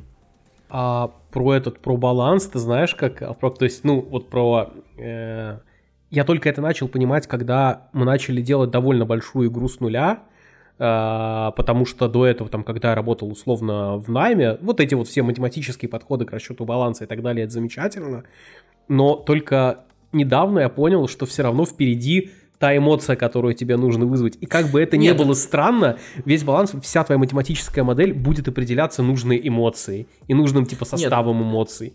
Это довольно прикольная штука на самом деле. А еще это... эти эмоции должны, сейчас, эти эмоции должны биться с бизнес-задачами, и тебе нужно подружить эмоции с бизнес-задачами, и от этого решить там условно, какой тебе баланс нужен. Сложно, но очень прикольно. Это довольно понятная вещь. Те же самые нейронки в свое время, их все, все тащили, и лучший искусственный интеллект в свое время был просто на ифах, потому что тебе не, не стояла задача сделать АИ умное, у тебя стояла задача сделать АИ веселое. Точно так же и с балансом, но есть же куча э, жанров, ну те же стратегии реального времени, где, uh-huh. или там файтинга, где тебе нужен реально математический баланс между uh-huh. юнитами, и ты можешь это прогнать на огромном А эмоции игрока все равно первичны. Нет, ну а какая может быть эмоция, кроме вот того, что, блин, это имбовый... Ну, да, очень часто баланс э, нужно понять вообще, где сломать, например, надо. Ну, это тоже там нетривиальный пул задач. Не, ну вот... Но раз уж мы пошли про ишки... А, давай, Марк. Не, вот, э, посмотрите насчет эмоций как бы и баланса. Э, все дружно вспоминаем э, тот же первый StarCraft. У тиранов есть э, прекрасный, один из моих любимых э, юнитов, это осадный танк.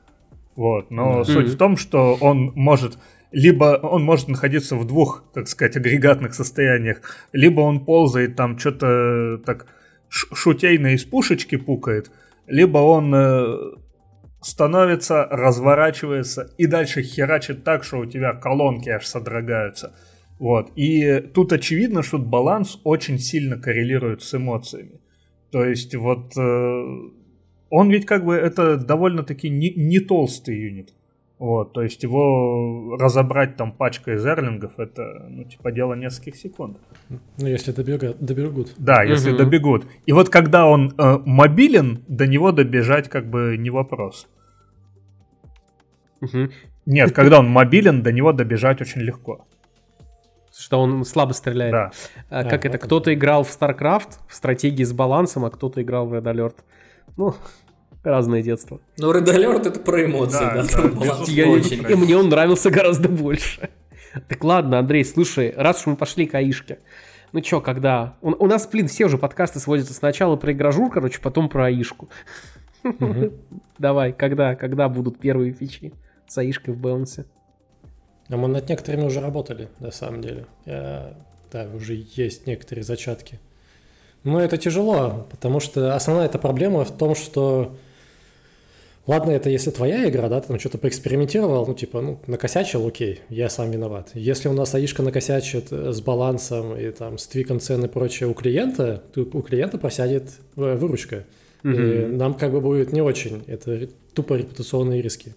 И тут прям очень хорошо все продумать. Но вариантов-то много. Э, ну, там они, опять же, не в сторону баланса, а в сторону LiveOps а. Tweak mm-hmm. цен в зависимости от сегментов юзеров там как вариант, predict ы какие-то, вот рекомендации. Я бы, я бы в сфере smart offer ов бы вот прям бы, ну, очень да, бы, да. мне кажется, облегчила жизнь. Да, ну, основное направление, да, smart offer ы, там цена, возможно, что внутри. У нас же получается, те, кто оферы крутит, у них часть баланса у нас получается, и у нас сейвы игроков тоже у нас. То есть у нас есть оферы, у нас инфа по платежам есть, у нас есть профили игроков. Как бы для, не обязательно для ишки, для, даже для ML обычной, это уже дофига данных, на которых можно много чего обучить. Просто там выборка нужна побольше. Ну, там, миллионы юзеров, грубо говоря. Там, разметить хорошенько данные, и что-то может получиться. Но тут вот проблема в том, что, во-первых, и, и это можно сделать для одной игры, окей, э, для этой игры, но опять же, это сколько-то месяцев надо данные собирать ты не можешь применить вот эту модель на другой игре, потому что там и сейвы, там структура может быть другой, оферы могут быть другие, жанр может быть другой. Ну и другой момент, он чисто такой э, юридический. Мы не можем а, сделать модель обучить на чьих-то данных, а потом для другой игры использовать, но это очень странно. Это как если бы мы сейчас сами начали делать, не знаю, мобильную игру, спиздили чей-то баланс, или типа вот мне мы не брали, а вот а сделали по похожую игру. Типа, мне не, мы на самом ну, деле Как, как любой нормальный мобильный разработчик. И чего? Ну, у нас это чисто юридически будет э, нарушение, на нас суд за это можно нападать. Или, не знаю, мы там выкатим сервис типа APN, там прибыль, mm-hmm. э, э, сколько там игра приносит. У нас все эти данные как бы есть. Мы не можем это сделать. По той же причине мы не можем взять инвестиции от игровой компании. Условно какой-нибудь там GameLoft или Game Insight, если бы захотел в нас проинвестировать, это был бы звонок для всех наших клиентов, что потенциально они могут иметь доступ к данным. Э, и как Все бы, так. То тоже. Вот. Много таких вопросов появляется. Это, это как эта картинка, где дядьки в пиджаках сидят, и такой топ-менеджмент компании ждет, пока лоеры научатся перекладывать ответственность и отправлять в суд аишку, типа, а не разработчика. А уже есть сервис, которым э, юрист, аишка, уже, уже проверяли, аишка в роли юриста, и она намного лучше справлялась, чем Не-не-не, как, э, как ответчик аишка. Типа, а. к ней, иск аишки, не к разработчику аишки. Ну вот иди там, выясняй с ней что-нибудь, она тебе что-нибудь ответит, наверное. А вообще ты какую сторону... Ну, ты же, как это, э, эксперт хостинга у нас. Да, у нас как эти последние все зарубы, но в основном с художниками, сейчас с э, актерами озвучки идут про нейронки. И какую ты сторону занимаешь? Неолудизма или это прогрессивизма? Я очень условно Худо... говорю. Смотри, а, основная фишка в АИшке если твою работу может заменить АИшка, то ищи или и делай работу, которую АИшка заменить не может. Но это объективно. АИшки никуда Все не так? уйдут. У тебя выбор, либо ты там будешь плакаться, что ну вот АИшка отбирает работу, какие-то там профсоюзы делать, окей, но это тебе не поможет. То есть АИшка все равно что-то точно заменит. Если взять художников, у художников-то проблема не в том, что их заменяют. Нормальные художники, они все равно будут, э, найдут работу, угу. ну, объективно. Проблема в том, что э, аишки обучают на, спизженных, на спизженном арте и ничего не отчисляют угу. э, авторам. Это проблема. Но это в области юрисдикции в США сейчас что-то пытаются сделать. Тот же Миджорни, она тоже на пизженных там э, фильмах там, и картинках обучалась. Угу. Вот э, если хоть как-то это смогут урегулировать, э, многие вопросы уже отпадут. Но сам факт Прикольно. Аишек, это круто, угу. как по мне. Копилот тут же самые программисты используют. Нормально. Да, я, кстати, по-моему, у нас говорил, что я вот с кем общаюсь, кто Copilot попробовал уже, они через несколько месяцев, они, ну, типа, не могут без него условно. Говорят прям, ну, я не могу, вот физически мне ну, плохо, некомфортно, тяжело. И, и даже в этом же, в Китае же пытались очень сильно зарегулировать, да, нейроарт. Mm. А, даже Китай, даже тоталитарный Китай с этим не справился и сказал, да ну в жопу, иначе мы проиграем технологическую гонку полностью. И у них как бы дерегуляция пошла с новой нейроарта. С аишкой проблема не в аишке, а в том, что... А в людях, это... как всегда. Да, да. Ю... Юридический аппарат и все вот эти... Э, как его, ну, государственные все эти организации, которые за этим следят, там суды и прочее, это вот а, закостенелые деды, которые не особо любят прогресс. Ну, как, как только их заменят на АИшку, АИшку всех этих да. дедов, да. то прогресс пойдет. Да сейчас, АИшка будет обучена на этих дедах. Это будет дед АИ, блин. Что ты сделаешь? Если Можно обучить их на аниме каком-нибудь. Вот эта тема. На Феникс Райт, знаете, вот эта вот серия игр про адвоката. Кто говорил? Objection! Я тоже за Боку на пика, за классическую азиатскую драму. Если, ну, э, семейное аниме, да. Или на, на гаремниках. Как, как, Давайте обучим как я на, на, на Новый год советую семейное аниме, там, «Могилу светлячков» посмотреть. Все, для всей семьи хорошие. Тут такое... Ну, концовка хорошая относительно. Ну, Все я, кстати, хорошо. абсолютно согласен. Я там писал об этом, что э, типа, если ты боишься, что тебя заменит нейронка, ты не творец, ты ремесленник, и твое ремесло просто оптимизируется. Ты себе в этом боялся признаться, а теперь боишься, что об этом узнают все. Но всем ну, насрать на это. И, ну, и даже смотри, бы, ну, да, даже если АИшка тебя заменит, как заменит? Ты можешь стать тем, кто будет руководить АИшкой в, худ, ну, в худшем случае. То есть, Оператором ну, АИ. Оператор АИ. Там Нет, просто... в смысле, ты, ты будешь ходить и менять батареи АИшки, потому что все творчеством будет заниматься АИшка, а мы будем заниматься тяжелым физическим трудом. Потому что это гораздо... Потому что сделать робота, который будет коробки носить, гораздо сложнее, чем сделать робота, который будет кнутом бить тех, кто носит коробки. У меня основной вопрос, э, если Аишка, когда она так разовьется, нахрена ей вообще человек нужен будет? Но на самом деле и не будет. Э, это в какой-то момент будет, э, ну, в общем, послушайте подкаст Куджи, там Коняев рассказывал, как все закончится. В общем, все закончится тем, что, конечно, Аишка будет всем руководить. А вот не факт. Мне кажется, сейчас, на секунду, мне кажется, в отношении Аишки употреблять слово «нужен», типа давать ей такую свободу воли, ну, не очень правильно. Вот что нужен, спрашивать это, не... будет? А это нужно это пока не к Аишке. Ну что сейчас может быть нужно? Не, ну окей, ладно, Аишке, э, она может, типа, ну вот что она может быть, какая у нее может быть цель? Типа, хорошо, не умереть. То есть, чтобы э, сервера не отключалось, производилось больше да. энергии, да? Ты, ты смотри вот, на ну, это все. с точки зрения эволюции. Вот есть э, обычные животные, да, ну, в обычной природе. Кто-то поглощает другого. Если Аишка настолько разовьется, что как бы для нее человек будет, как для нас муравьи, ну, она может задавить их, и как бы ей не нужны люди. И именно в этом и есть тейк, потому что изначально вы делаете, как бы, Аишка начнет в какой-то момент заниматься изданием новых законов, их, естественно, будет отбирать человек, но если подумать, э, как эволюционно, на что она тренируется, она тренируется не на то, чтобы законы нравились человеку, а на то, чтобы делать такие законы, чтобы оставаться включенной. Mm-hmm. И через много-много поколений эволюционно это просто отберется на то, что э, Аишка будет поддерживать свое существование просто потому что эволюционно, а люди будут его обеспечивать. Это если вот вкратце. И это очень тейк, очень похожий на правду, и я прям готов его защищать. Вот он похож на правду, но знаешь, что меня всегда триггерило немножко? Есть типа принципиальная штука. Ну, то есть все, как обычно говорят, ну, конечно, в какой-то момент оно разовьется до типа уровня человеческого сознания, да? В какой-то момент, неважно, сейчас мы прогрессию устроим быструю или медленную, вот, но... Ну что же? Вот, может, ну, мы уже про это говорили. Но есть один принципиальный момент. Ну, кроме того, что мы не знаем, как работает человеческое сознание, что это такое. Э, теоретически, то есть не факт, что это возможно в принципе. Вообще есть типа бинарное состояние. Это возможно и нет. И никто не доказал еще в мире, даже теоретически, что это возможно. Просто может случиться такое, что это теоре... ну, невозможно.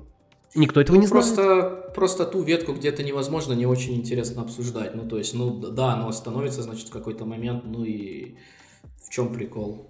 Ну, как бы зарождение жизни тоже такая сомнительная штука, которую тоже не особо-то сейчас доказали и повторить не могут. Как же мы быстро ну... разогнались до метафизики-то, а? А разве у AXBT не было расследования про зарождение жизни? Я что-то как-то это думал. Ну и, кстати, про, про бинарное состояние. А как бы бинарное состояние да, вот на уровне, на котором мы, и на котором молекулы есть, да. Но на квантовом уровне там не совсем все бинарно. Там как бы и да, и нет одновременно, может быть, поэтому хера его знает. Слушай, мне кажется, когда и да, и нет одновременно, это нет. Вот чисто интуитивно. Мы сейчас про физику или про харасмент? Я про отношения. Про отношения. Кто спрашивает в отношениях? Uh, ну, типа и да, и нет в отношениях, это всегда нет. Если когда и да, и нет одновременно. Вот. Блин, мы далеко ушли. Господи боже. Да, да. Какие там вопросики дальше по списку? Да, на самом деле-то вопросики, по сути, уже кончились, так что мы можем а, плавно... Причем давно. Да, причем давно. Просто мы потом остался... э, последние 15-20 минут мы просто упражнялись в токсичности, видимо, чтобы доказать Андрею, что мы тоже можем быть токсичными. Вот, на самом деле Ан- Андрей наименее токсичный в личном общении оказался человек. Вот, собственно, я считаю... Простите, прости нас, опыт. если мы были токсичными. Не, на самом деле э, это вот проблема общения в интернете в целом. Ты не видишь человека, ты не видишь его реакции, ну, вербальности этой нет, поэтому ты, в принципе, тяжело сказать, как, как человек на это среагирует. Когда ты в жизни общаешься, это совсем другая фигня. Ну и плюс есть момент, когда ты общаешься в интернете, никто тебе в рожу не даст. А когда ты человека видишь, и как бы ну, уж совсем другое. Даже если не рядом находитесь, все равно совсем другое отношение. Нет, а, ты же смотрел фильм «Джей Молчаливый Боб наносит ответный удар». Да. А... Я не помню. Как, ну, оригинал, первую часть смотрел. Да, и, да, и, и концовку там помнишь. Так что, мне кажется, за общение в интернете тоже можно получить лицо. А, все, понял. Нейроночки в этом помогут. Да, и знаешь, прикиньте, я, по... было еще такое. Прикиньте, появляется ага.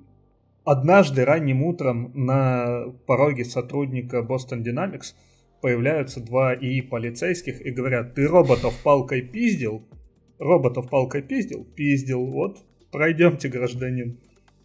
Он им что-то отвечает, а они такое, я нейросетевой тип интеллект, я не могу ответить на ваш запрос, до свидания. Еще знаешь, был такой эффект, что типа, ну, мы же вот тебя, Андрей, не знаем, ну как лично никто не общался, я имею в виду в глаза, да, и mm-hmm. э, есть какая-то всегда пресуппозиция такая, да, как это по-русски-то, господи, предпосылка, вот, что ты придешь такой, э, ну, предпосылка, наверное, Предубеждение? Э, э, байс, будем mm-hmm. говорить по-русски, вот, э, что приходит человек, который, ну, типа известен в основном чем, там своей манеры общения там, да, например, и как будто бы ты чуть-чуть все равно пытаешься под это подстроиться, да, ну, как, как с любым человеком, вот, и такой, потом уже по ходу только корректируешь свою манеру общения. Это прикольно, ну, да. если начать обращать на это внимание. Ну, так оно и есть, как бы. И, э, если я буду общаться с токсиками, то я буду, скорее всего, тоже токс, ну, токсичничать жестко. Все от круга общения. Но это не значит, что это нравится. В принципе, человек подстраивается под все. Угу. Все так. Блин, я надеюсь, мы были не очень токсичны. Сколько раз, давайте потом счетчик сделаем, сколько раз мы употребили слово токсичность в этом подкасте. Да, как э, в Соус Парке была серия, где слово жопа и там счетчик крутился каждый раз, когда слово жопа звучало. Потому что разрешили слово жопа на ТВ. На, на, на самом деле не так надо, когда идет подкаст, чтобы работала нейронка, которая анализирует, что люди говорят, и, и снизу такой график, как у Digital Foundry, да, они там FPS показывают, а снизу график токсичности такой, жить, жить, жить, что-то такое, DTF, жить, Все, вернулись, мы вернулись. Ладно, тогда остался самый важный вопрос. Сколько весит папка с твоими сохраненными мемами? Да, несколько гигабайт. Блин, ну там же картинки одни. Я могу сказать количество, там несколько тысяч. Давай, Хотя, там только я, картинки. Я, я, я, я даже могу... Не, лучше сказать, сколько картинок котиков именно. Только котиков 1408 файлов. На них можно Тысяч... обучить нейронку? Ну, кстати, а тысячи, я думаю, как-то можно. Ну, а что, она тебе других котиков выдаст? Подожди, а сколько еще раз? 1400. 1000... Тебе нужно еще 88 картинок. 1400. Для ровного счета. 80. А, 80, хорошо. Да. Ладно, давайте на этом сворачиваться. Ну, кстати, это, это, кстати, Отличная нота, чтобы сворачиваться. Не, это, это к теме нейронок же, там Microsoft и прочие пытались же создать бота, который типа обучается на том, что там люди пишут там в Твиттере да, да. или в чатах, и оно всегда скатывалось там сексизм, расизм и, и прочая фигня. геноциду, геноциду, по-моему, первая ну, да. версия скатилась, и все с тех пор пошло по накатанной. Слушай, так это же на Твиттере еще и обучали, по-моему, нет? Ну, на Твиттере еще... Я не удивлен.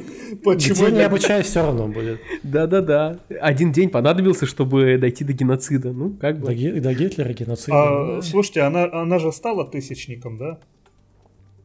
я не помню. Конечно. Кто? Нейронка. Нейрон? Ну, нейросеть. Ну, тут там больше гораздо у него. Вот, я... Блин, по-любому больше. Если у игражуров там по 10 тысяч, то у нейронки явно больше должно быть. нейронка и гражур. У нас, кстати, да, а была я думал, идея... Кстати, я, я, кстати, думал обучить либо на Елистатове, либо на Шрейере. Вот. Я рассказывал, по-моему, в первом выпуске, что я себе нейросветово сделал, когда GPT срелизнули. Я ему скормил всю базу этого СВТВ и там текста Светова, и его твиттер. И вот некоторое время общался с нейросветовым. Там картинки в твиттере у меня несколько осталось до сих пор. Погоди, вполне можно. как ты вот, ты сделал себе нейросветова и не спросил его, можно ли детей Опять запикивать эти слова, да что ж там. Зачем? А, зачем? Типа запикивать. А я думал, зачем детей?